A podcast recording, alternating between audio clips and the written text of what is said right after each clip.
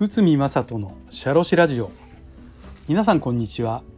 社会保険労務士の宇見正人です。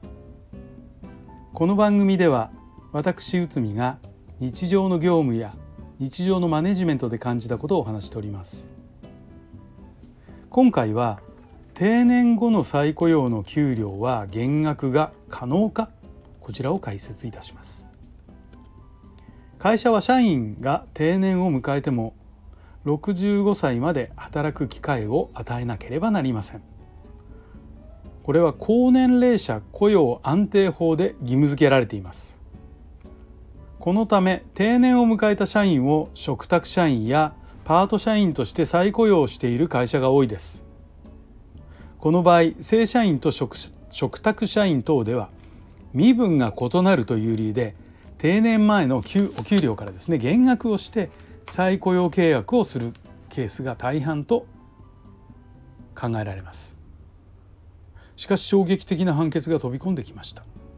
それは定年後の再雇用を同じ業務で賃金を下げるのは違法。東京地裁が判決という記事です、まあ、これはちょっと古いんですけど朝日新聞の2016年5月でしたじゃあこの裁判を見てみましょうということでこれは長沢運輸事件東京地裁平成28年5月ですね、えー、と会社を、まあ、20年から34年間正社員でトラックのドライバーとして勤務した3人が定年を迎えましたということです。で60歳の定年を迎えて1年契約の嘱託社員として雇用されましたけど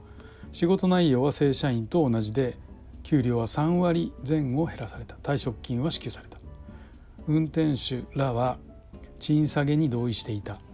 嘱託社員3人は給料が減ったのは違法として正社員の時にもらっていた給料の差額を請求するため裁判を起こしました。そして会社は定年後も同じ賃金で雇用する義務はないとして退職金の支払いも実施しているので違法ではないと主張しましたが裁判所の判断は次のようになりました。会社の経営状況は悪くなく賃金を抑える合理性もなかった。再雇用が年金をもらえる時期なのでまあそれのつなぎということで嘱託社員の給料を下げる理由にはならないとも指摘。特段の事情がない限り同じ業務内容にもかかわらず賃金格差を設けるのは不合理。という判断をしたんですよね。これあくまでも同じ業務であれば同じ給料の支払いをいけないという判断だったんですよね。まあ、これはいわゆるえーと、同一労働同一賃金の考え方というふうに言われております。有期雇用、えーと、パート派遣といった非正規労働者と正規労働者の賃金格差をなくして同じ仕事に対して同じ賃金を支払うという考え方です。しかしこれあの後ほどですねこの裁判は最高裁まで行きまして判断としてはあのいわゆる責任の範囲の異なりですとかあとはえーと、状況ですね、えーと、働いている状況と,、えーと、この裁判を起こした人たちとの、えー、と関係性とかも考えた場合はあの一審ではですね、えー、と同じ給料じゃなくてもう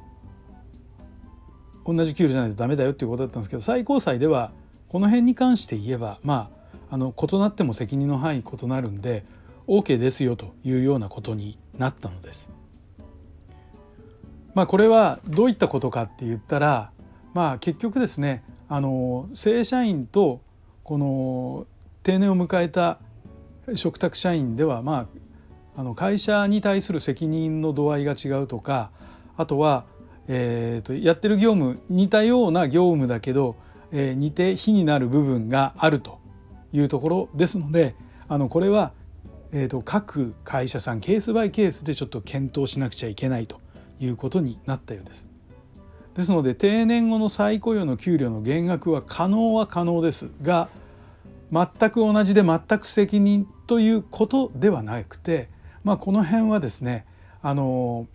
やはり例えば量的にも質的にも責任の範囲が異なるというようなことであれば減額が可能というふうに考えられます。はいということで今回は定年後の再雇用の給料の減給料は減額が可能かということを解説いたしました。本日もお聴きいただきありがとうございました。